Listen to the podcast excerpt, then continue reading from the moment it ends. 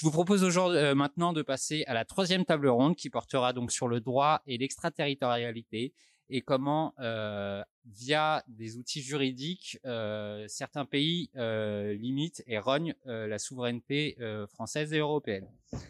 Un petit chiffre pour commencer. euh, entre 2008 et 2018, les entreprises françaises ont dû payer 14 milliards de dollars au département de justice américain suite à l'application d'une de loi d'extraterritoriale. Sur les 17 euh, sur les 10 17 amendes euh, payées au département de justice américain supérieures à 100 millions d'euros, 10 viennent d'entreprises européennes, 5 euh, 5 américaines.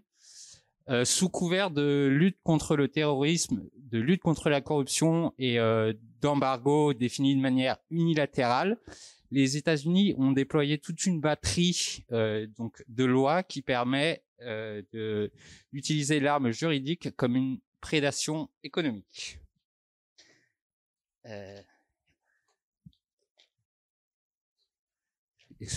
Euh, alors que l'affaire Snowden a mis en évidence la collecte systématique de, par la NSA de toutes les données des grandes entreprises, notamment grâce au programme euh, PRISM, euh, l'accès à l'information pertinente au bon moment est devenu une préoccupation majeure et un avantage concurrentiel décisif. Trading with Acts, euh, Training with Enemy Act, le FCPA, le Patriot Act ou enfin le Cloud Act sont autant de lois bipartisanes euh, américaines euh, qui interrogent la souveraineté économique de ces pays alliés. Ainsi, en 2018, une note de la DGSE établit que les entreprises françaises font l'objet d'attaques ciblées, notamment par le biais juridique, de tentatives de captation de l'information et d'ingérence économique. On peut penser évidemment à la Société Générale, au Crédit Agricole, à la BNP, à Technique ou à Total, bien que euh, évidemment l'exemple, le cas d'école reste euh, celui d'Alstom. Véritable prédation économique, euh, l'extraterritorialité américaine multiplie ses canaux d'application, notamment avec le Cloud Act de 2016, qui bafoue les lois de blocage entre les différents ministères de la justice. Ainsi, via les deux grands canaux du dollar d'un côté avec le système SWIFT et euh, des services euh, numériques américains de l'autre, les Américains arrivent à capter toutes les transactions commerciales à l'étranger et à les rattacher au territoire américain et donc à les mettre sous les lois américaines. Euh, mais, plutôt qu'attaquer le système juridique américain, euh, qui défend finalement efficacement ces entreprises et les intérêts de ces entreprises, ne faut-il pas s'interroger sur les réactions européennes et françaises face à cette nouvelle forme de prédation économique? Depuis l'affaire Alstom, la France et l'Union européenne se sont dotées d'une batterie de lois visant à protéger nos entreprises de l'extraterritorialité américaine. Dans quelle mesure la loi Sapin 2 se substitue au SCPA Comment s'organise le rapport de force entre les lois américaines et les lois européennes qui doivent protéger les données euh, des citoyens européens? Enfin, dans quelle mesure les ces enjeux de souveraineté économique via l'arme juridique font-ils partie du débat politique euh, pour les prochaines présidentielles? Donc, pour en parler, euh, nous sommes très fiers d'accueillir Maître Juliette Alibert, avocate au barreau de Paris et au, barreau de Rennes depuis 2022, fondatrice du cabinet Alibert. Vous êtes membre du collectif Interhope qui défend la protection des données de la santé.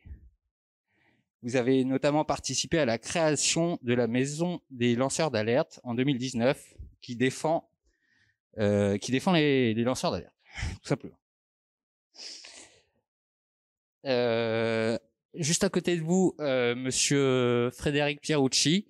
Euh, c'est difficile de vous présenter tant vous êtes connu dans le petit monde euh, de l'intelligence économique. Vous avez été euh, pendant 20 ans euh, cadre chez Alstom jusqu'en 2014. Vous avez coécrit avec Mathieu Aron Le piège américain, édité en 2018. Et vous avez fondé en 2018 aussi la société Icarian qui fait du conseil aux entreprises qui veulent se conformer avec les lois extraterritoriales. Enfin, Jean-Baptiste Souffron. Vous êtes avocat spécialisé dans la protection des données et des libertés publiques. Vous êtes ancien secrétaire général du Conseil national du numérique et ancien directeur juridique de la fondation Wikimedia. Euh, je tiens à signaler vos interventions sur France Culture, euh, notamment la dernière qui porte sur Stop Covid.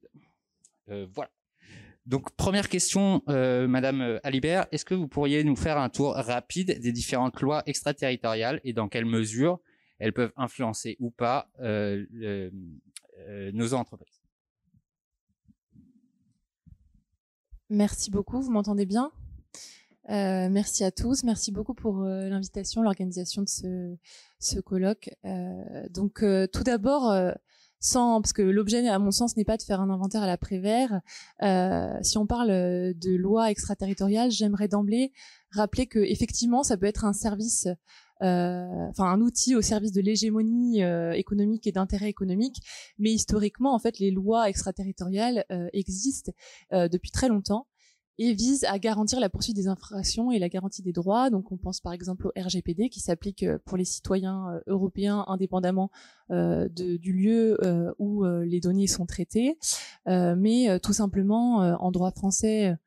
Sous l'égide du code pénal ou du code civil, évidemment, on peut aussi poursuivre des auteurs d'infractions euh, même étrangers, à partir du moment où il y a un lien euh, avec, euh, alors je vais pas rentrer dans les détails, mais avec avec la France et le parquet français peut avoir le monopole des poursuites. Donc l'outil qui est les lois à euh, caractère extraterritorial, ne sont pas des outils réservés au droit américain. et donc, ce qui fait la définition de l'extraterritorialité du droit, c'est bien une exception de plénitude de compétences territoriales de l'État qui est basée euh, sur un fondement, euh, sur une compétence personnelle de l'État à l'égard de ses nationaux. Ça veut donc dire que l'extraterritorialité désigne en droit international public une situation où un État prétend appréhender à travers son ordre euh, juridique des éléments qui sont situés en dehors de son territoire. Et donc je pense que c'est important de nuancer ça et de pas voir l'extraterritorialité du droit comme sous le prisme uniquement de la guerre économique, euh, parce que ce serait euh, ne pas voir euh, l'entièreté de, de, cette notion. Euh, rappeler aussi également que d'autres États se pourvoient de ces outils juridiques-là, par exemple la Chine qui a adopté récemment le 10 juin 2021 une loi anti-sanction, mais c'est vrai qu'on voit qu'en général, c'est c'est vrai que ce sont quand même les États-Unis qui utilisent quand même ces outils-là majoritairement, et que c'est ces autres États qui qui euh, utilisent l'outil du droit extraterritorial le font souvent en réaction euh, effectivement euh, aux lois américaines extraterritoriales. Et donc si on prend maintenant désormais les lois américaines extraterritoriales, leur spécificité et ce qui fonde aujourd'hui euh, la base d'une certaine forme de contestation ou leur remise en question, et le fait qu'aujourd'hui le législateur français, à travers euh, la loi Sapin 2, ou euh, le législateur européen remette en question, enfin essaye de décliner un certain nombre d'outils en réponse, c'est bien parce que ces lois américaines extraterritoriales, elles ont un caractère exorbitant. Pourquoi? Parce qu'elles ont une certaine souplesse dans les conditions qui permettent les ingérences. C'est-à-dire que ces lois répressives, elles s'éloignent d'une conception qui est classique de l'extraterritorialité en développant euh, des critères de rattachement aux contours juridiques qui sont extrêmement flous. Alors je prends par exemple le FCPA, Foreign Corrupt Practice Act euh, de 1977 qui a été complété ensuite en 98, etc., euh, qui permet de lutter contre la corruption d'agents publics à l'étranger eh bien, on voit que ce qui pose question, alors c'est d'une part effectivement que la compétence rationnée matérielle, elle est très large, elle est extensive. Ça, à la rigueur, ça ne pose pas de, de, de souci en soi. C'est ce qui permet en fait de poursuivre l'ensemble des actes de corruption. Mais si on va sur la compétence qu'on appelle rationnée personae, celle-ci est très large, elle est entendue très souplement et permet euh, du coup, euh, en termes d'extraterritorialité, d'avoir des effets très importants. Pourquoi? Parce que ça permet aujourd'hui de poursuivre à la fois des entreprises et des personnes qui sont américaines ou non américaines, dès lors qu'elles ou, qui sont implantées euh, sur le territoire des États-Unis, qui sont potentiellement simplement cotées en bourse euh, sur le territoire américain ou qui participent d'une manière ou d'une autre à un marché financier régulé aux États-Unis. Et donc entre dans le champ d'application de euh, ce, ce dispositif-là euh, une simple transaction effectuée en dollars qui est réalisé à l'étranger et qui n'a finalement pas de lien direct avec les États-Unis, si ce n'est la monnaie utilisée, ou encore une communication téléphonique, un courriel transitant par le territoire des États-Unis permettant donc l'application du FCPA. Et donc c'est en ce sens que ça vient un peu confronter la, définition et, et, la notion classique euh, du droit euh, euh, extraterritorial. C'est bien parce que stratégiquement, en termes d'intelligence économique, les, les, les, Américains ont développé ces normes comme et, en, ont fait du coup un outil extrêmement percutant. Et donc, sans euh, rappeler l'ensemble des, des, lois extraterritoriales, parce qu'il y en a beaucoup, alors euh, il y en a euh, euh, en matière de fiscalité, si on pense au, au FATCA, il y a effectivement tous les, les, régimes américains en matière de sanctions que vous connaissez, qui ont permis l'embargo contre Cuba. Il y a la lutte contre le terrorisme avec le Patriot Act qui a aussi des effets extraterritoriaux. En matière de données, il y a le Cloud Act et j'ajouterais également le FISA euh, et l'executive order euh, 12303 dont on parle peu mais qui sont euh, des, normes en, euh, en, lien avec les renseignements mais qui ont aujourd'hui qui pourraient en tout cas être utilisées à des fins d'intelligence économique et stratégique eh bien on voit bien que une des difficultés est que aujourd'hui comme vous l'avez rappelé Arnaud on a un rapport des forces qui est déséquilibré où effectivement on dénombre 20 milliards de dollars d'amende qui ont été euh, infligés par la justice américaine à ces entreprises européennes. Et j'aimerais nuancer, à, et je vais, je vais finir pour pas être trop longue, j'aimerais nuancer euh, en fait euh, aussi en rappelant que si ça pose des difficultés, euh, c'est aussi à double tranchant. Pourquoi? Parce que moi qui suis sensible à la thématique des lanceurs d'alerte, c'est aussi des outils qui permettent à des lanceurs d'alerte qui travaillent par exemple pour des entreprises françaises, qui qui ne peuvent pas poursuivre pour des raisons politiques euh, les personnes morales sous l'empire du droit français, d'utiliser potentiellement aussi ce système américain-là pour, pour faire en sorte, enfin ces lois euh, américaines, pour faire en sorte que finalement il y ait euh, à un moment une condamnation au titre de loi américaine. Donc c'est aussi un outil qui peut servir à l'intérêt général et à la poursuite des infractions et à leur condamnation. Par contre, dans la pratique, euh, une des difficultés, c'est qu'on voit bien que le juge interprète. Je suis trop longue Non, c'est bon. le juge interprète avec une certaine, euh, euh, enfin différencie en tout cas dans la pratique euh, le, la, la, notion d'extraterritorialité en fonction euh, des litiges. C'est-à-dire que dès lors qu'on a eu des entreprises américaines, par exemple, qui ont été poursuivies devant la justice pour des atteintes aux droits fondamentaux, euh, la notion, enfin, en tout cas, euh, à l'heure actuelle, en l'état de la jurisprudence, et ça, c'est une jurisprudence Nestlé de 2021, on voit bien que les, juridictions ont interprété le, le, lien avec le territoire américain euh, en, disant que le lien était un peu trop ténu.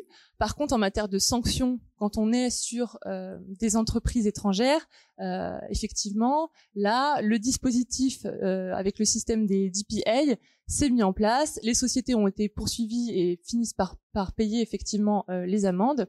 Et donc, ça montre, ça montre bien que finalement, cette pression économique insidieuse, elle fonctionne avec à travers ces outils euh, juridiques là. Euh, voilà, avec un générant un coût important pour les entreprises et euh, avec des difficultés puisque les services de compliance aujourd'hui euh, ont parfois une difficulté à, à, mettre en œuvre des normes qui sont inconciliables si on pense au FCPA et à l'UK Bribery Act par exemple. voilà. Merci. Je vais juste revenir un petit peu sur ce que vous avez dit.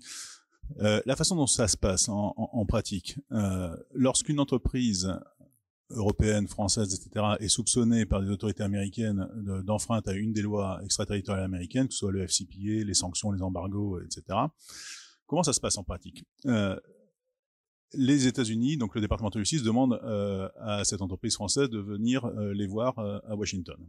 Et ils disent au directeur juridique de l'entreprise, voilà, nous soupçonnons d'avoir enfreint une de nos lois, nous avons un dossier extrêmement épais contre vous, et donc nous souhaitons que vous coopériez avec l'enquête du département de justice, parce que bien évidemment vous êtes une société éthique, et donc bien évidemment vous, avez à cœur aussi de faire la lumière sur tout ce qui s'est passé à l'intérieur de votre entreprise. Et c'est là où, est le piège. C'est-à-dire que vous allez, en tant qu'entreprise, devoir ensuite euh, faire une enquête interne sur vous-même. Et pour cela, vous allez devoir utiliser un des grands cabinets d'avocats américains sur la place de Washington, un des quatre ou cinq grands qui sont reconnus par le département de justice comme étant fiables. Donc, euh, il est hors de question d'aller là-bas avec Gide ou avec euh, euh, un, un, cabinet d'avocats français pour vous défendre euh, lors d'une enquête euh, du département de justice. Et ce cabinet d'avocats va ensuite avoir accès euh, à tout un tas d'informations dans votre entreprise. Alors là, vous avez en général deux choses à négocier avec les autorités américaines. Lorsque vous êtes une entreprise, vous avez de un à négocier le périmètre géographique euh, de l'enquête interne, c'est-à-dire qu'ils vont vous soupçonner par exemple d'avoir fait de la corruption au Venezuela. Vous allez leur dire, OK, je vais faire dans ce cas-là une enquête sur le Venezuela. Ils vont vous dire, non, non, si vous avez fait de, la corruption au Venezuela, c'est que vous avez fait de la corruption un peu partout dans le monde, donc vous allez faire une enquête mondiale sur toutes vos filiales dans le monde. Donc celui qui voit les dollars défiler, là, c'est le cabinet d'avocats qui, va, qui travaille pour vous, parce qu'il euh, va devoir faire une enquête mondiale sur toutes vos filiales euh, un peu partout. La deuxième chose que vous allez devoir négocier avec le département de justice, c'est le périmètre temporel de cette enquête interne.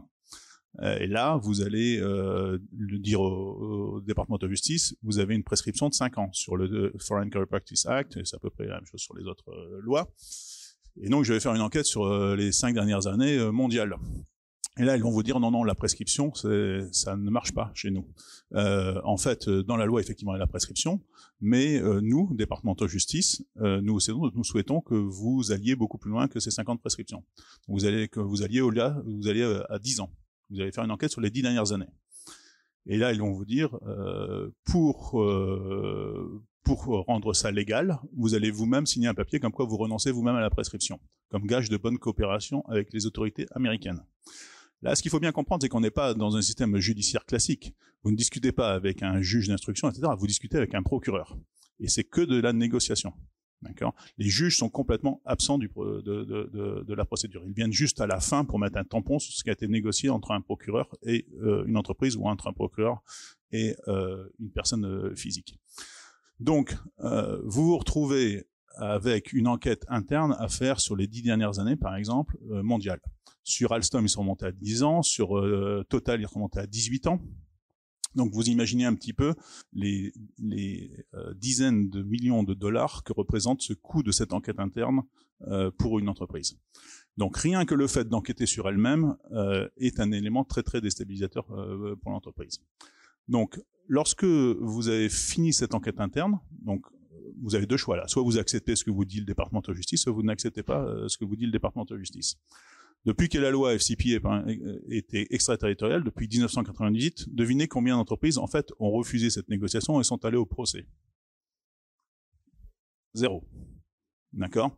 Donc, pensez que vous allez finir devant un juge et que ça va être jugé et que le juge appréciera l'extraterritorialité et le lien, de, le lien de rattachement, le nexus avec le territoire américain, c'est d'une vision de l'esprit. En fait, aucune entreprise ne prend le risque d'aller au procès. Toutes les entreprises acceptent le nexus défini par le département de justice. Et là, c'est extrêmement intéressant. C'est-à-dire qu'on parle de loi extraterritoriale, mais en fait, elles n'ont quasiment jamais été testées au niveau des juges et au niveau de la Cour suprême des États-Unis. Et à chaque fois que des euh, entreprises ou des individus ont essayé de remettre en cause les liens de rattachement euh, territoriaux euh, sur les cas FCPA ou autres, le département de justice euh, a bloqué ces affaires. Je vais vous donner ceux qui ont essayé plutôt de, challenger le département de justice sont été des individus. Les entreprises jamais. Les individus ont essayé de, les tester. Et certains individus ont, ont, gagné quelques cas, soit en, première instance, soit en appel. Mais dès que euh, ces cas ont été gagnés, par exemple, vous avez eu le cas d'Hoskins où il a gagné le fait qu'il avait jamais mis les pieds aux États-Unis pendant les trois ans qu'il a travaillé chez Alstom, et donc il n'y avait pas de nexus euh, euh pour euh, pour le FCPA même lorsque c'est il est gagné là, les, les, le département de justice ne pousse pas jusqu'à aller à la Cour suprême. Ce qu'ils vont faire, c'est qu'ils vont trouver une autre juridiction, un autre district, pour trouver une, autre euh, décision contraire à, à celle-là, qui va remettre en cause la, la jurisprudence. Et donc, euh, c'est pour ça qu'il faut, il faut nuancer un petit peu cette, cette, cette notion d'extraterritorialité. Elle est dans la tête des procureurs du DOJ, d'accord? Elle n'est pas euh, institutionnalisée au niveau euh, euh, de la Cour suprême ou même ou, même des juges. Donc lorsque vous faites cette, ces enquêtes internes, euh, vous pouvez très bien dire non aux États-Unis et, euh, dire que euh, vous allez faire simplement une enquête sur une sur cinq ans ou sur sur le Venezuela. En général, ça se passe très ça se passe très très mal. Ça, vous, ce genre de, de, réaction va durer très très, très ça va être très court parce qu'ensuite ils vont commencer à arrêter des personnes chez vous et dans ce cas-là, vous allez devoir coopérer complètement avec les autorités américaines. Donc c'est cette puissance du DOJ avec le FBI derrière qui a, qui a le pouvoir d'arrêter les gens un peu partout, qui fait que euh, vous êtes tout, tout, toutes les entreprises rentrent dans le rang et rentrent dans le rang de manière très très euh, rapide. Et donc, si tout se passe bien, vous faites votre enquête interne, ça va durer un an, deux ans, trois ans. Lorsque vous revenez avec le résultat de cette enquête interne, vous devez commencer votre présentation au procureur du département de justice en auto-dénonçant vos propres employés qui ont participé à des faits soit d'enfreinte aux sanctions américaines, soit des faits euh, de corruption, etc. Il faut déjà être bien câblé pour pouvoir, en tant que patron de l'entreprise, euh, commencer par dénoncer ses propres euh, collègues. Ensuite, il faut que vous leur racontiez quelle entreprise vous, quel, quel, contrat vous avez gagné, avec sur quel marché, avec quel consultant, avec quelle partie tiers, quel profit vous avez réalisé, etc. Parce que ce cabinet d'avocats va venir chez vous avec des équipes de forensique et va ponctionner tous vos emails, tous, tous vos contrats commerciaux, tout, euh, tout, interroger des personnes sur le sol français, par exemple chez Airbus, ils ont été des, personnes sur le sol français en, violation de différentes lois euh, françaises notamment. Euh, mais ça, ça, ça les, entreprises françaises vont préférer, coopérer avec le département de justice quitte à enfreindre des, lois françaises plutôt que euh, de respecter les lois françaises, parce que les départements de justice va leur permettre, s'ils coopèrent bien entre guillemets, d'atténuer l'amende celui qui a le plus de pouvoir là-dedans, c'est les procureurs américains qui ont le pouvoir d'abaisser votre amende de 50% s'ils considèrent que vous coopérez suffisamment avec le, département de justice. Donc personne ne vaut 10, 100 millions de dollars de réduction d'amende. Donc tout le monde se met à plat et tout le monde coopère avec le département de justice. Et à la fin de ça, si tout se passe bien, une fois que vous avez dénoncé vos employés, que vous avez dit quel contrat vous avez gagné, que vous avez dit quelle marge vous avez faite, on va vous dire combien vous devez payer. Et tout cela va se finir par un Deferred Prosecution Agreement, comme, comme vous l'avez dit, ou si vous ne coopérez pas dès le début, par un, pli agreement, dans ce cas-là où vous reconnaissez votre culpabilité en tant qu'entreprise et donc vous pouvez être exclu des marchés publics. Tout le monde a intérêt à coopérer et tout le monde fait, tout le monde fait chèque et derrière il y a simplement un juge qui met un tampon sur ce qui a été, sur ce qui a été négocié. Voilà. Donc, je, pensais que c'était important de, de, de, de, préciser ça parce que, en fait, euh, les entreprises françaises et surtout l'État français n'est pas n'est pas euh, toujours euh, bien euh, euh, n'a pas vraiment toujours les, ressorts et les ressources pour contrer ce genre d'extraterritorialité. Alors, ce que nous avons fait avec la loi Sapin 2, nous avons permis, entre guillemets, d'arrêter l'hémorragie avant la loi Sapin 2, vous avez eu Total, Technique, Alcatel, Alstom, etc. Euh, beaucoup de technologies qui sont passées aux, États-Unis. Avec la loi Sapin 2, la loi Sapin 2 a permis deux choses. Euh, de freiner cette, hémorragie en... Alors les entreprises ne le voient pas comme ça, mais en, fait, en, garantissant aux entreprises françaises qu'il y avait des mécanismes français qui allaient s'occuper de, de leurs problèmes. Donc, comment on a fait ça? Un, en en imposant aux entreprises françaises de mettre des programmes de compliance anticorruption pour, ben, pour qu'elles ne soient pas prises pour des actes futurs. D'accord? Donc c'est les huit points de la loi Sapin 2. Mais ensuite, un des problèmes, c'était ok, comment euh, protéger les entreprises françaises de cette extraterritorialité sur des faits passés, sur ce qui s'est passé il y a trois ans, il y a cinq ans, il y a sept ans, il y a dix ans. Donc là, on a instauré dans le droit français la Convention judiciaire publique, qui est l'équivalent du Deferred Prosecution Agreement, qui permet aux entreprises françaises de faire leur mea culpa, d'aller voir le PNF et de dire, voilà, il y a cinq ans, voilà ce que j'ai fait, euh, mettez-moi une amende, je reconnais les faits, mettez-moi une amende, et euh, je m'en sors sans condamnation pénale de l'entreprise, donc sans exclusion des marchés publics. Ça n'est pas, ça n'a pas bien marché, entre guillemets, les conventions judiciaires publiques. Euh, lorsque ça a été fait, on pensait que beaucoup d'entreprises françaises allaient utiliser cet outil-là pour euh, se refaire une virginité, d'accord, et pour recommencer à zéro. En fait, les entreprises qui, ont fait des conventions judiciaires d'intérêt public ont été principalement des entreprises qui étaient déjà sous enquête euh, américaine ou anglaise, type Airbus, Société Générale, et qui, euh, en, en, ouvrant un volet français, a permis en fait à ce que les amendes de la Société Générale et d'Airbus soient partagées. Donc, d'abord la Société Générale, on a fait un 50-50 entre les États-Unis et la France. Airbus, on a fait un euh, deux tiers la France, un tiers partagé entre les États-Unis et l'Angleterre.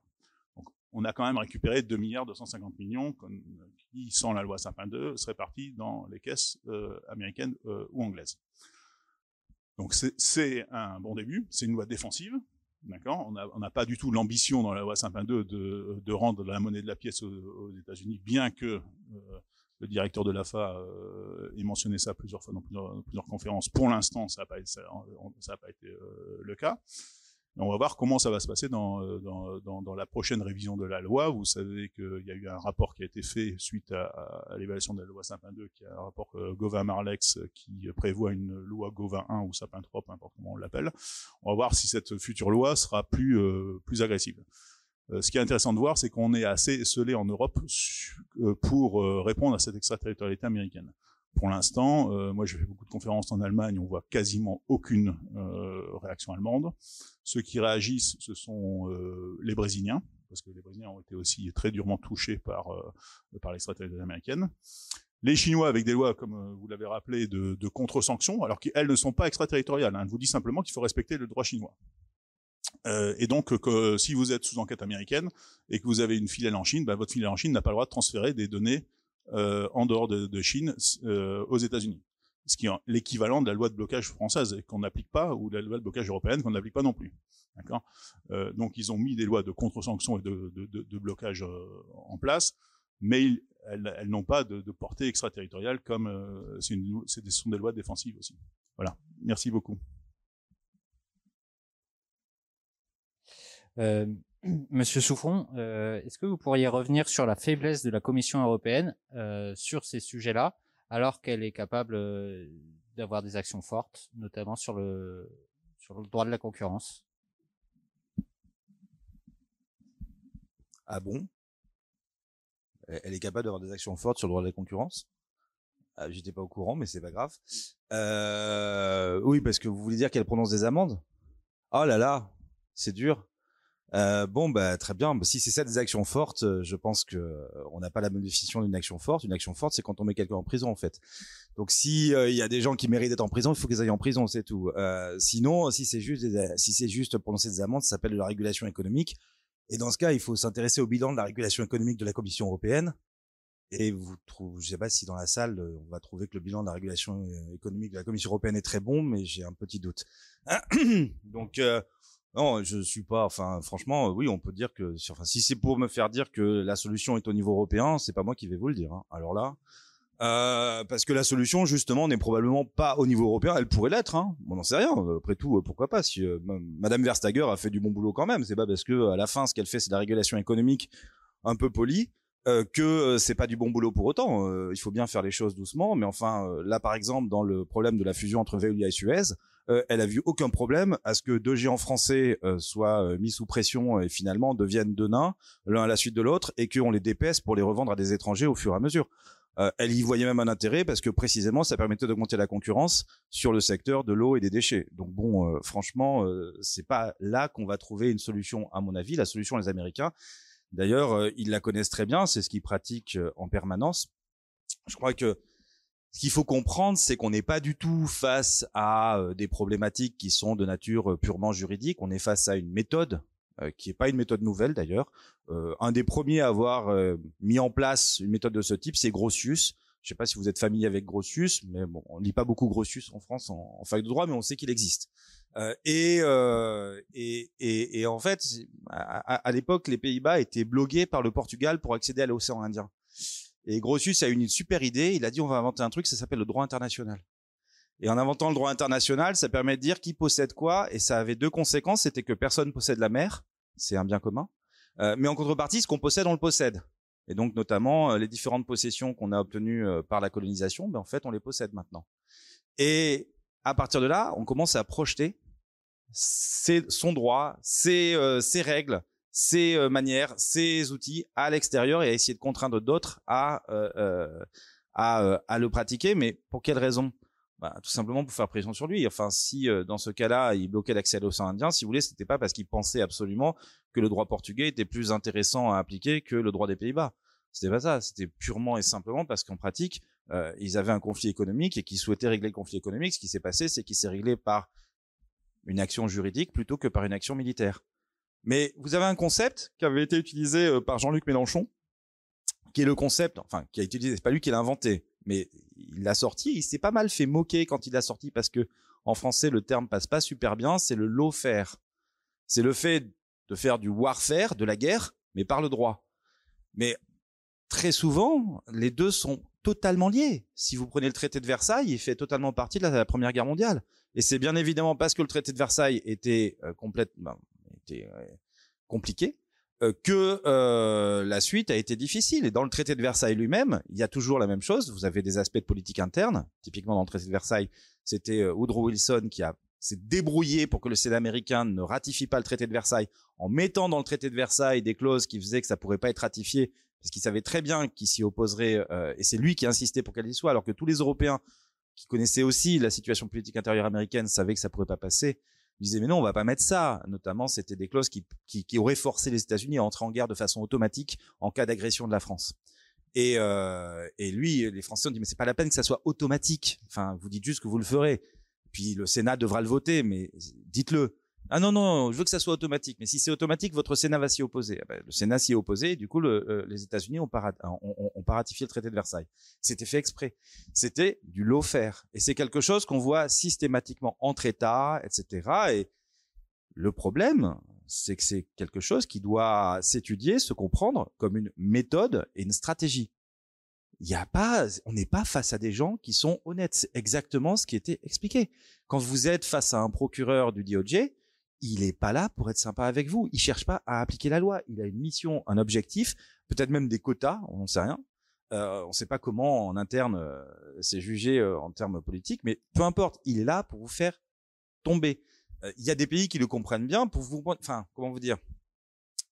Si on prend l'exemple du Brésil, quand on dit que le Brésil a eu des problèmes avec les États-Unis, faut bien comprendre que le Brésil s'est retrouvé à être contraint de mettre un de ses anciens présidents en détention, puis avoir plusieurs de ses élections, nationales et locales, bouleversées et manipulées par l'intervention américaine, pour le coup, aujourd'hui, c'est ce qui est révélé, c'est ce qu'on a compris, euh, le tout par l'intermédiaire de procédures juridiques. C'est-à-dire, et, et, il faut bien comprendre que c'est pas quelque chose, je sais pas comment vous dire, c'est pas des choses qui arrivent comme ça de façon inopinée. Si on prend euh, donc typiquement ce dossier, c'est le dossier euh, Lavarato.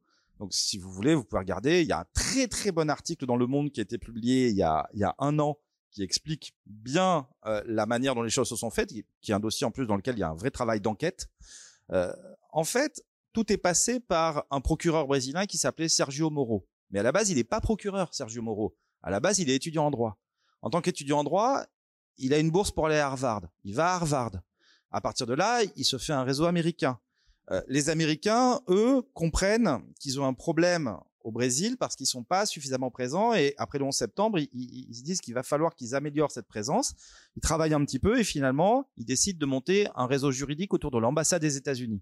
Donc, il crée un conseiller juridique à l'ambassade des États-Unis. Conseiller juridique qui est pas là pour donner des conseils juridiques, qui est là pour faire, disons, la promotion du droit américain ou la promotion des pratiques américaines du droit aux États-Unis.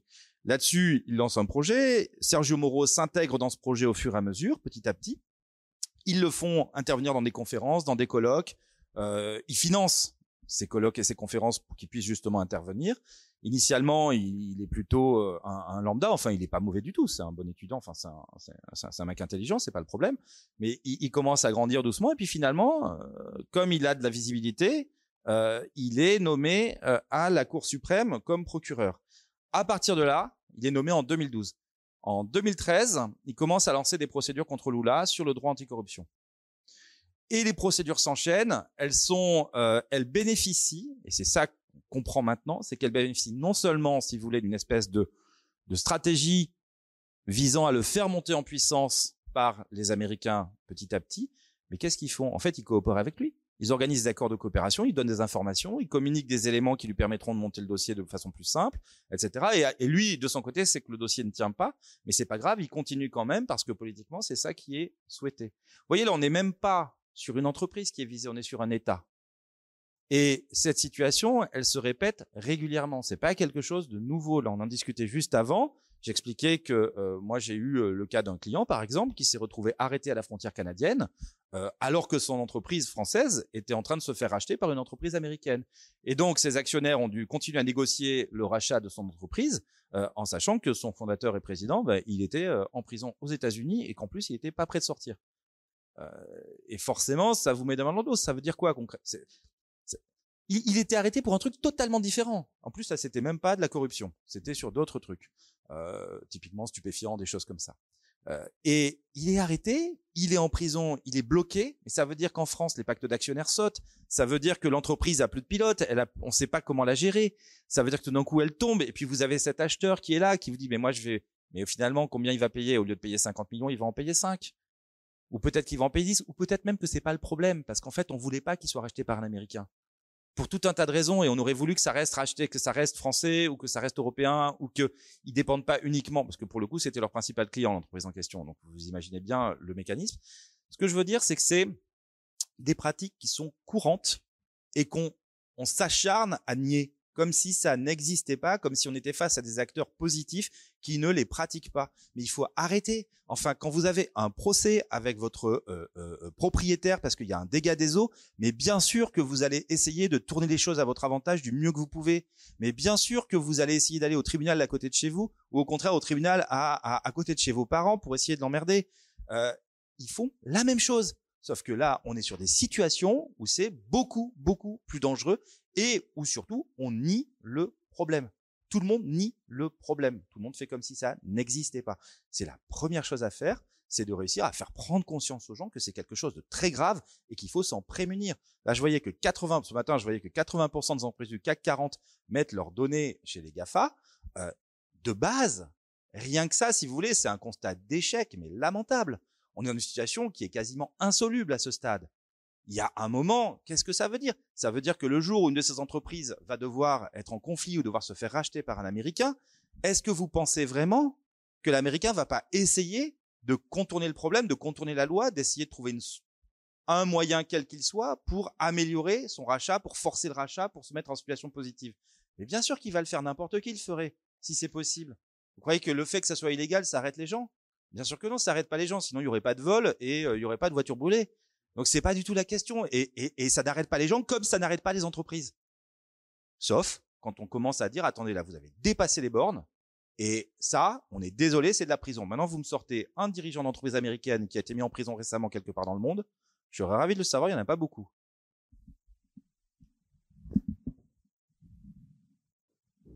Juste là-dessus, quand j'étais en prison aux États-Unis, à un moment, on a ils ont essayé de faire un échange de prisonniers.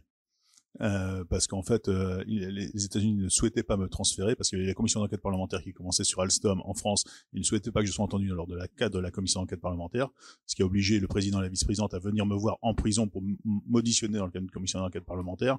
Je crois que je dois être la seule personne à être auditionnée en prison dans le cadre d'une commission d'enquête parlementaire. Et donc, euh, euh, en enfreignant bien évidemment les, les, les, accords de transfert entre la France et les États-Unis, entre l'Europe et les États-Unis. Ça, ils s'assoient dessus quand, euh, quand ils sentent ça les arrange.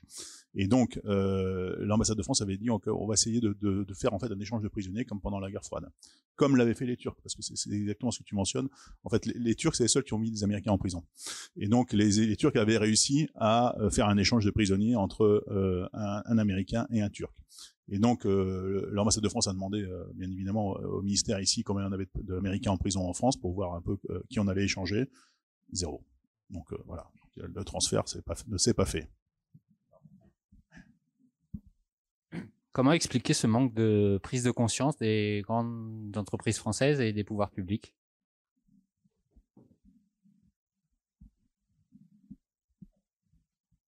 Ça, c'est pas compliqué, c'est parce que la France est un pays extrêmement corrompu, c'est tout. C'est-à-dire que euh, en réalité, nos dirigeants euh, administratifs euh, et privés sont des gens qui sont corrompus, qui fonctionnent de cette façon et qui donc sont, si vous voulez, c'est pas tellement, je leur jette pas la pierre, c'est pas le souci. c'est même pas là qu'est le problème, c'est qu'ils sont identifiés comme corrompus. et donc, les acteurs internationaux savent que c'est un pays. En fait, le, tigre de papier, c'est nous, d'une certaine manière. Comme on n'est pas vertueux, comme on n'est pas attentif, comme on fait fait pas les choses correctement. Parce que les Américains, on peut leur jeter la pierre. Hein. Mais n'empêche que la dirigeante de Terranos, là, elle va finir ses, elle va passer ses, euh, sa vie en prison.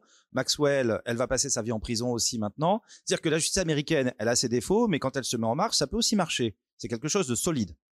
Euh, le fait que, par exemple, les politiques ne soient jamais incarcérés en France, c'est un problème. Le fait que les grands dirigeants d'entreprise ne soient jamais incarcérés en France, c'est un problème. Comment vous voulez qu'on ait un discours sur le fait d'incarcérer des dirigeants d'entreprises étrangères quand on n'est même pas capable d'incarcérer des dirigeants d'entreprises françaises?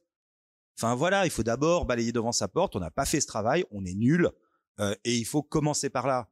Et c'est pour ça, et les autres savent qu'on est nul sur ces points. On a des bons ingénieurs, on a des bonnes entreprises, on a un bon secteur économique, on est malin, on est intelligent, on est bon, on est très productif. Mais sauf que voilà, on est mal dirigé par des gens qui sont corrompus. C'est là qu'est le principal problème.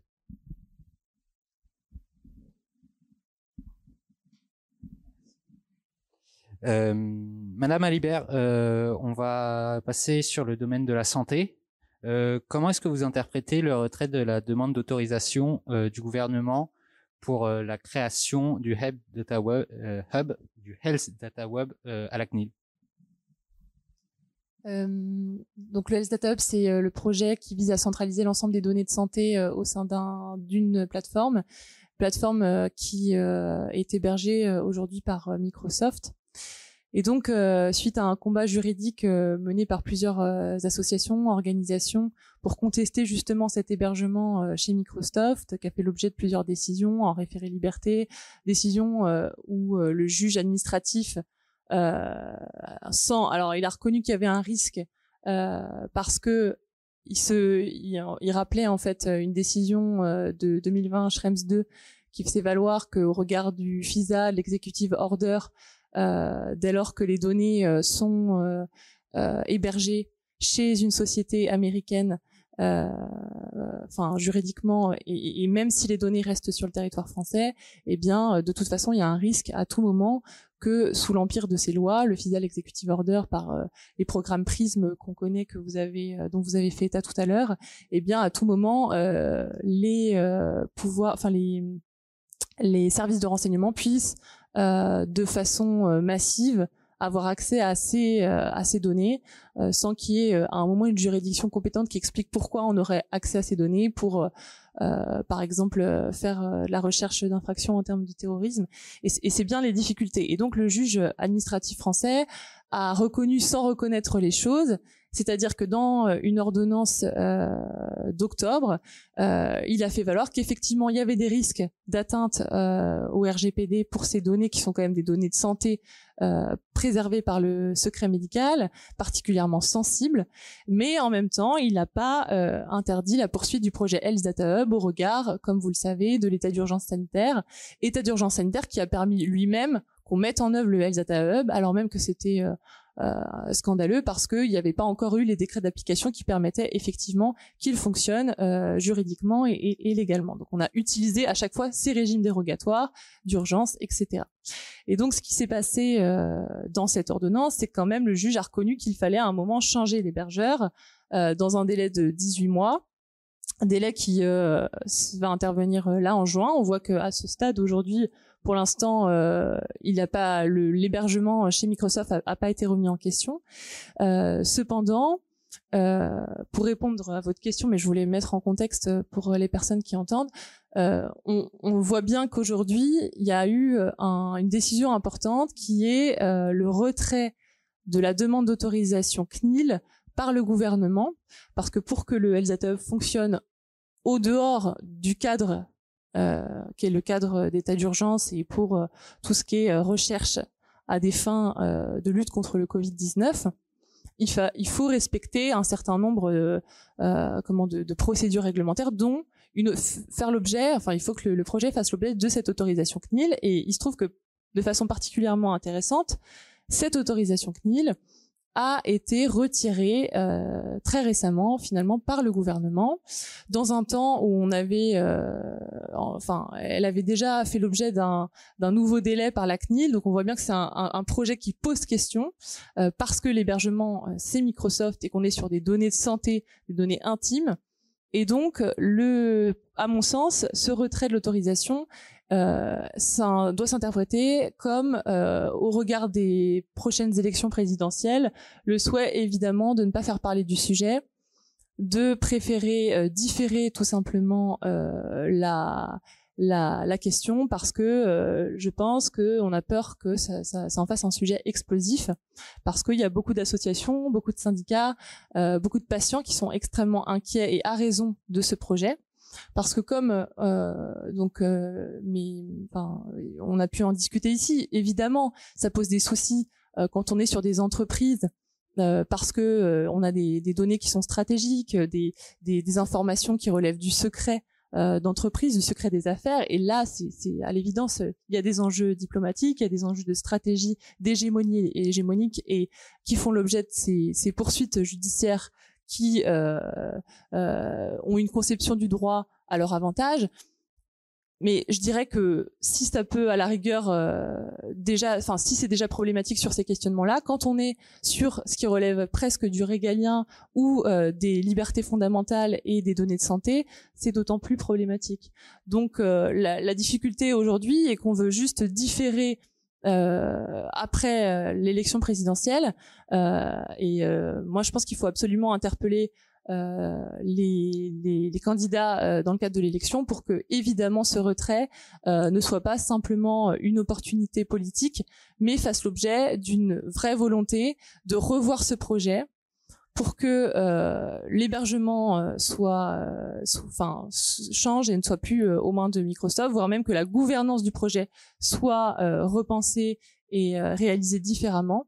Euh, par contre, on peut quand même, euh, enfin, ça montre, ça pointe du doigt le fait que ce projet est problématique et que, euh, au regard de, on, on, en a fait une réelle question au regard des différents scandales qui ont été soulevés dans le cadre de ces, de la, comment, de la, de la, de tout ce que je vous ai expliqué sur les référés, sur tout, tout, ce qui a pu se passer. Ça montre bien quand même que la question aujourd'hui euh, est assez saisissante pour qu'on on retire le projet au moins temporairement. Donc on peut juste espérer euh, que demain euh, on puisse euh, revenir sur ce projet. Et juste en matière de santé, euh, avant de, de, laisser la parole aux autres personnes, euh, en fait, c'est pas une, une, problématique qui est isolée parce qu'aujourd'hui, la plupart en fait des industriels euh, en matière de santé hébergent les données au sein des GAFAM. Euh, si on prend par exemple la société Doctolib qui euh, a fait l'objet d'un partenariat avec le ministère de la Santé et on, a Interop, l'association Je défends, a fait un recours aussi devant le Conseil d'État sur ces questions-là. Eh bien, la, la, question est exactement la même, c'est-à-dire qu'en fait, toutes les données Doctolib euh, sont hébergées chez Amazon. Donc, la difficulté, c'est à la fois euh, ces lois extraterritoriales qui ont les problèmes qu'on a pu soulever, euh, mais c'est aussi le fait qu'aujourd'hui le paysage en termes de numériques est composé à 70% euh, et accaparé par les GAFAM et que on a une peine à avoir une réponse ou en tout cas une ambition politique de la part des décideurs européens comme nationaux euh, de changer les choses. Et quand c'est en matière de santé c'est problématique. Le projet Gaia X par exemple euh, on attend toujours les avancées. Aujourd'hui euh, c'est un projet dont la gouvernance a été pénétrée par les lobbies américains. Donc faire euh, une souveraineté euh, européenne en matière numérique avec un projet qui de toute façon euh, intègre des, les intérêts et les sociétés américaines, les lobbies, c'est compliqué. le cloud de confiance, je suis pas la, la, la plus à même d'en parler, hein, mais à l'évidence, faire de l'hébergement de données au sein de clouders enfin de sociétés euh, juridiquement euh, françaises ou européennes, mais en utilisant des logiciels américains, euh, à nouveau, ça pose des difficultés parce que le droit ne peut pas tout, que de toute façon, à un moment, il y a des données qui peuvent retransiter sur le territoire américain pour des résolutions d'incidents, etc. Donc, on voit bien qu'il y a des difficultés à prendre cette question, qui est une question de souveraineté importante quand on est sur les données, sur le RGPD, sur tout ce qui relève de, de ce qui est à caractère personnel et, et important. Et, euh, et, en ce sens, je pense que ça doit être un enjeu majeur pour les présidentielles euh, à venir. Euh, voilà. Pour rester dans la même logique de calcul politique à la veille des présidentielles, Monsieur Pierucci, est-ce que vous pourriez commenter l'accord entre EDF et GE sur les turbines Arabelle? Sur le numérique là, mais euh, on, on, va quand même trouver un lien avec le numérique. Vous inquiétez pas. Le lien avec le numérique est le suivant. Euh, vous parliez du cloud de confiance. Le cloud de confiance, euh, c'est quoi? C'est prendre des licences américaines et euh, héberger ça dans des, dans des entités juridiques françaises en pensant que parce qu'on va être sous licence américaine, on, ne va pas être soumis au Cloud Act américain et au FISA. Euh, c'est une vue de l'esprit euh, complète. Euh, déjà pour plusieurs raisons. Euh, comme je vous l'ai dit tout à l'heure, ce sont les procureurs américains qui interprètent la loi. Donc euh, rien n'empêche un procureur américain de dire demain que euh, un licencié d'une entreprise américaine est euh, soumis au Cloud Act. Et ça, à mon avis, on va, on va, le, on va le voir. Donc ça ne protège absolument pas de ce point de vue-là. Euh, ensuite, euh, vous pouvez très bien avoir un executive order demain qui va qui va dire le contraire du, du, Cloud Act et, des lois extraterritoriales américaines, vous en avez tous les ans. D'accord? Donc tous les ans, vous avez une nouvelle euh, une nouvelle batterie. Donc c'est c'est vraiment euh, méconnaître complètement le système judiciaire américain de, de penser euh, que euh, parce qu'on va faire une licence américaine, on va pas être sous, sous, sous, sous loi américaine. Deuxième chose, l'idée de, euh, de, cette, euh, de cette licence, c'est de dire, OK, comme on n'est pas euh, assez bon en France, on va prendre une licence américaine, ça va nous permettre de, de gagner un peu du temps pour créer notre propre, euh, nos propres outils et nos propres acteurs français qui puissent rivaliser avec les, acteurs américains. Euh, et on prend toujours l'exemple du nucléaire, de dire, voilà, regardez, dans les années 70, on avait pris aussi une, on était, on, savait pas faire de centrale nucléaire, on a pris une licence Westinghouse, et euh, après on est devenu indépendant et on, on a pu s'affranchir des Américains. Cette comparaison est totalement fallacieuse, d'accord, pour tout un tas de raisons. Euh, déjà, lorsque lorsqu'on a pris la licence de, Westinghouse, on avait déjà beaucoup travaillé avec le CA avant sur le sur le nucléaire, donc on avait une, une énorme compétence. Ensuite, le marché du nucléaire français euh, était euh, équivalent au marché du nucléaire américain et euh, pas du tout euh, développé dans d'autres pays. Donc on a pu acquérir via Framatome une compétence qui est surpassée celle des Américains sur le sur le nucléaire. Notamment après l'incident de Three Island de, de 79, les Américains ont arrêté leur programme nucléaire. Donc en fait, euh, le licencié est devenu beaucoup plus compétent que le licenceur. ce qui faisait qu'il y avait un transfert de technologie inverse qui se faisait, qui se faisait ce qui nous a permis de renégocier et de sortir de cet accord de, euh, de licence et ensuite euh, d'exporter un peu partout dans le monde sous, euh, en, en, en s'affranchissant de, ce, de, cet accord avec avec Westinghouse.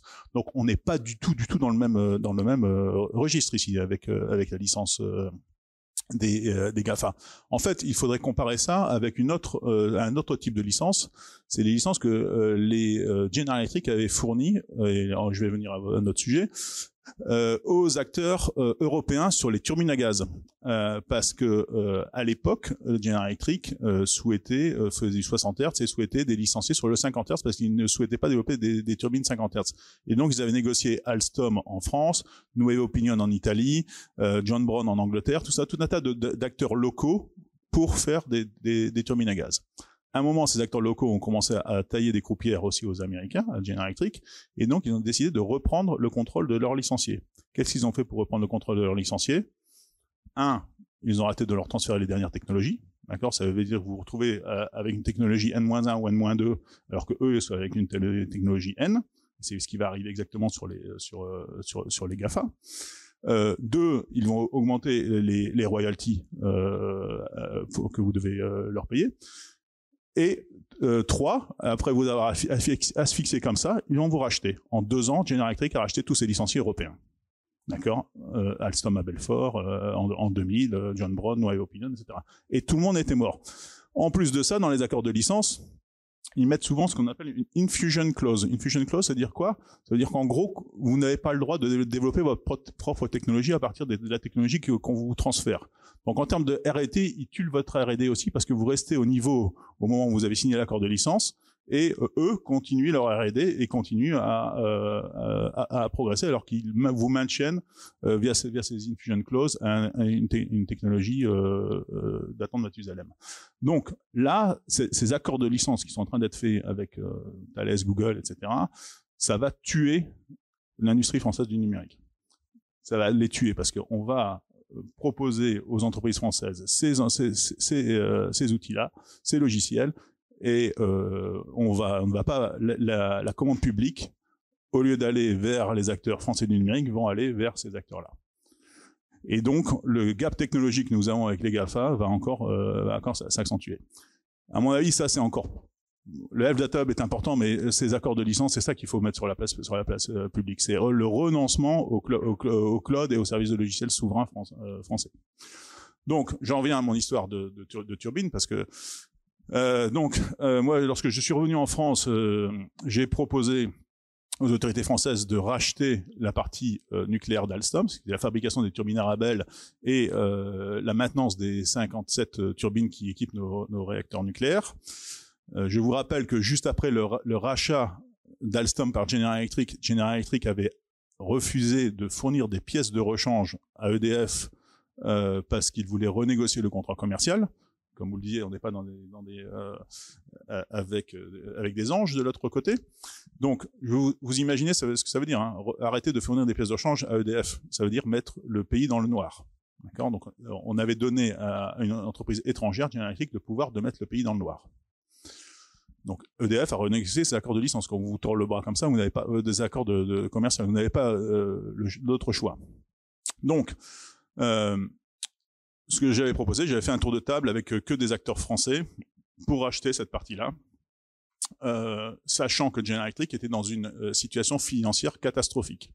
Pourquoi General Electric était dans une situation financière catastrophique? Parce que General Electric était avant tout dans les années 2000 euh, une grande banque, une grande compagnie d'assurance. Euh, la, la, plupart des profits, 80% des profits de G venaient de G Capital. Et G Capital s'est pris de plein fouet la crise des subprimes. Vous vous souvenez de la crise des subprimes de 2008 Vous vous souvenez combien le, gouvernement américain a injecté dans General Electric pour sauver General Electric à l'époque? 139 milliards de dollars pour une entreprise. 139 milliards de dollars pour une entreprise.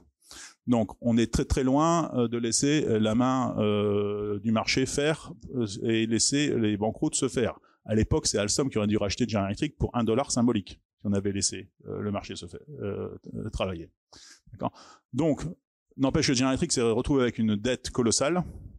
Et donc, euh, le dernier euh, PDG, qui arrive en 2018, a décidé de, de, de vendre tout, enfin, tout un tas de pans de l'activité de General Electric pour se, se concentrer sur leurs activités clés que sont les turbines à gaz et les moteurs d'avion.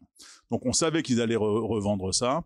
Et donc, moi, je suis allé voir Bercy, euh, DGA, DGE, APE, enfin, tout, euh, Matignon, euh, tout le monde pour dire, voilà, pour une fois, anticipons.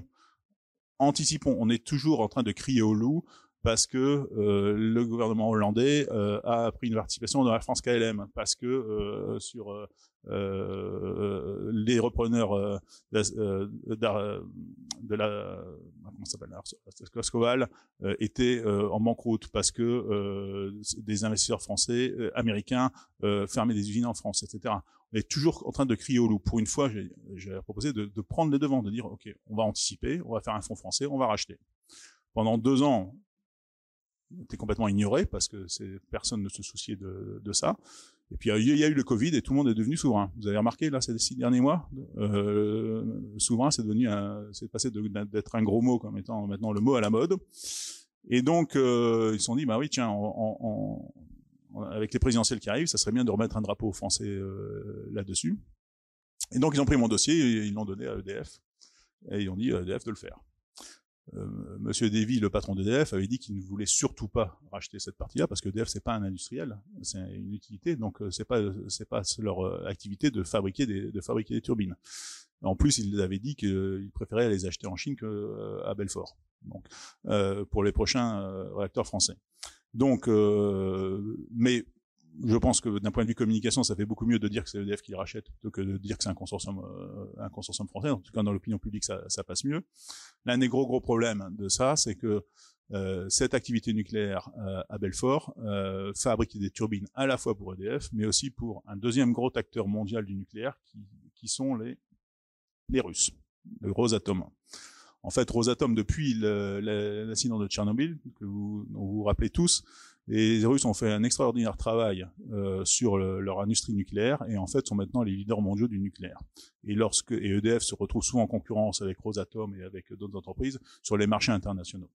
Et donc euh, un rachat par EDF risque de mettre en péril cette activité de turbine à Belfort parce que euh, le deuxième, euh, enfin, en fait, qui est maintenant en fait le vrai premier client de cette activité-là euh, est le concurrent de, EDF. Bon, on va pas cracher dans la soupe, ça va revenir sous pavillon français. On va le payer à peu près deux fois le prix de ce qu'on avait estimé. Euh, parce que lorsque vous êtes le président de la République qui vous dit on va racheter une, euh, on va racheter la partie nucléaire de la General Electric, qui est-ce qui se frotte les mains? Et qui euh, c'est General Electric, parce qu'ils savent que dans huit mois il y a les élections présidentielles et que le président de la République a dit qu'on allait racheter. Donc là, le prix euh, il augmente. Ensuite, on dit euh, deux mois après, on va relancer le programme nucléaire français, on va refaire deux EPR, etc. Donc là, le prix augmente encore. Donc on est arrivé à un prix euh, d'à peu près d'un milliard et quelques. Euh, pour quelque chose qui avait été vendu à l'époque 500 millions. Pas mal. Donc en fait, on, fait un, gros gros cadeau encore à General Electric. Voilà.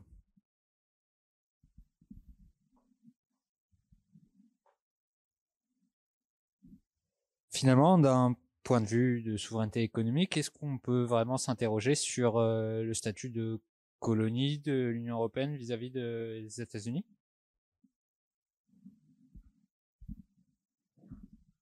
Tellement un problème de colonie, pas colonie, c'est la mauvaise façon d'aborder le problème. C'est un, mot qui passe bien, mais c'est pas le sujet. Euh, le sujet, peu importe. Euh, ce qu'il faut, c'est avoir des stratégies et s'y tenir. Si je prends l'exemple, par exemple, de Les Data Hub, bah, à l'époque, on travaillait avec Juliette, et euh, donc on a eu plusieurs, on a eu plusieurs. si vous voulez, le truc part d'une phrase. C'est ça, c'est ça qui fait tout. C'est ça qu'il faut comprendre. C'est que vous avez tous ces dossiers, tous ces trucs, tous ces, tous ces sujets, ça demande de la volonté, de l'opiniâtreté et du travail collectif.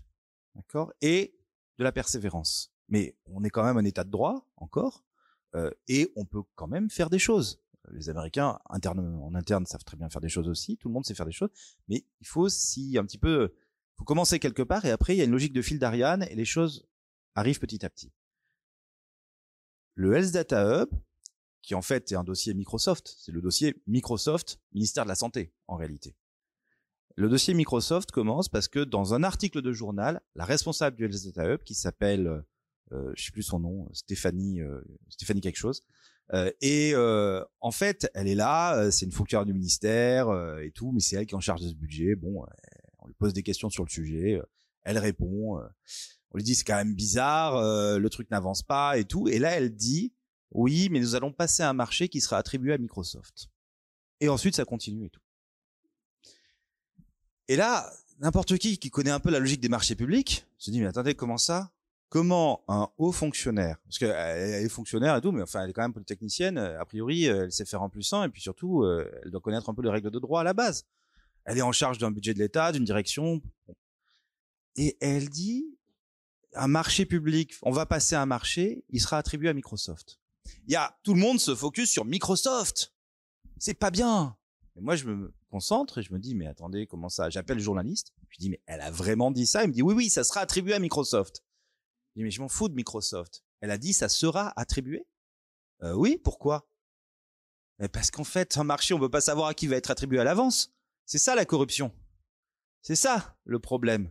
Et personne réagit au départ, etc. On en discute on appelle des gens. D'ailleurs, bah, on en a parlé avec Tariq Rim, avec Jean-Paul Smets qui était là ce matin. On en a parlé avec Juliette, du coup, qui travaillait pour moi. On est là, on bosse. On se dit, mais c'est pas possible. On commence à envoyer des courriers. On écrit au ministre. On a des réponses ou pas de réponses. On a des réponses drôles d'ailleurs parce que parfois euh, ça énerve les gens. Ils répondent dans la presse. Ils font ah là en fait pas du tout. C'est vraiment des desiderata, euh, vraiment n'importe quoi, patata, euh, avec une arrogance froide. Et et puis là, on commence à avoir de la prise d'information parce que du coup, les gens vous appellent, ils vous disent mais attendez, vous avez raison, c'est inadmissible.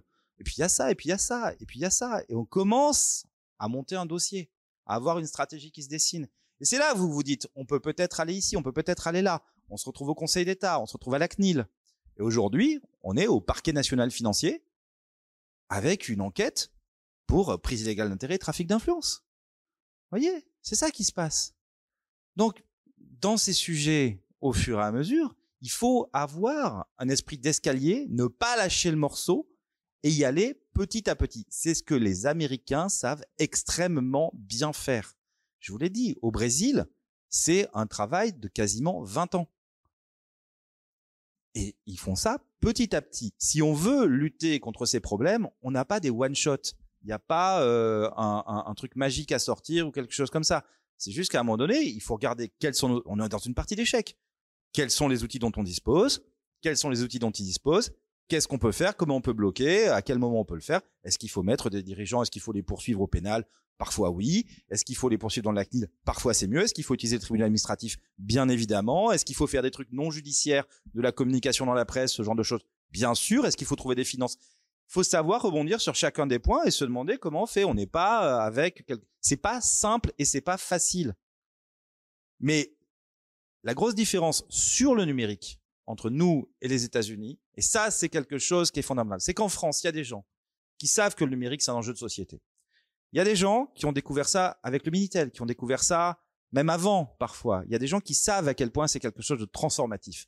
Il y a des gens qui ont dit, il y a 15 ans, un jour, vous aurez tous un téléphone portable dans votre poche qui sera aussi puissant qu'un ordinateur. Tout le monde leur a rionné. Et tout le monde passe leur temps, beaucoup de gens passent leur temps à rironner des gens qui pensent comme ça. Pourquoi? Parce qu'en France, on n'est pas dirigé ni par des techniciens, ni par des gens qui comprennent ces choses-là. De même qu'on n'est pas vraiment dirigé par des juristes au passage. Ce qui explique tout un tas de problèmes qu'on a sur ces questions de l'offert on est dirigé par des gens qui font plutôt des écoles de commerce ou des écoles de management.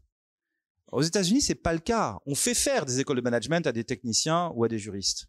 Et on leur explique ensuite, mais quand vous avez, c'est fascinant à voir. Regardez, allez voir. Je prends plutôt l'exemple là du coup euh, sur le juridique, parce que on, peut dire des choses, euh, mais allez voir les conditions générales euh, d'utilisation de Google. Je viens d'y passer un temps fou là pour un truc il y a la semaine dernière c'est des centaines de pages. Mais c'est des centaines de pages qui sont bien écrites. Contrairement à ce que tout le monde raconte, c'est pas du blabla. C'est pas n'importe quoi. C'est pensé, c'est malin, c'est intelligent, ça dessine le modèle économique qui est derrière, ça donne des armes. Je peux vous dire que la petite clause qui dit que finalement c'est les tribunaux de San Francisco qui vont s'appliquer, bah, le jour où vraiment vous avez besoin de l'appliquer cette clause et où effectivement vous avez un tribunal qui vous dit ah bah ouais mais désolé c'est à San Francisco qu'il faut aller, bah, elle était bien pensée, c'est pas du blabla. Et c'est tout comme ça tout le temps. C'est-à-dire qu'il y a aux États-Unis un vrai projet de société autour du numérique. En France, on a eu un projet de société qui est en fait leur nouveau projet de société industrielle. En France, on a eu un projet de société industrielle il y a 100, euh, 150 ans. Euh, on a euh, dans le sixième la maison des sciences, ça s'appelle comment? La maison de l'association de promotion de l'industrie ou je sais plus quoi, qui est un très bel hôtel particulier à côté du Flore où on peut faire des conférences, des réunions, des choses, c'est très bien. Mais aujourd'hui, c'est quoi le projet de société français? Et en quoi il s'oppose au projet de société américain? C'est-à-dire que soit on a un projet de société à leur opposer, en disant non mais attendez, nous on voit pas les choses comme ça, nous on pense qu'on doit être, on veut être souverain parce qu'on a des raisons de l'être, parce qu'on parce que c'est important pour nous et qu'on s'en donne les moyens. Ou alors, euh, je suis désolé, il n'y a pas d'histoire de colonie, pas colonie. C'est simplement qu'en fait, ils ont un secteur industriel qui développe tous ensemble, la main dans la main, à tous les niveaux de la société, entre les juristes, les techniciens, les managers euh, et tout le monde, les financeurs, tout le monde y va, les politiques. C'est un travail d'équipe. Et nous, en France, on a des gens qui essayent de le faire et qui se font taper dessus avec arrogance et mépris en permanence, sans aucune raison. Tant qu'on en sera là, c'est même pas la peine de chercher à parler d'autre chose.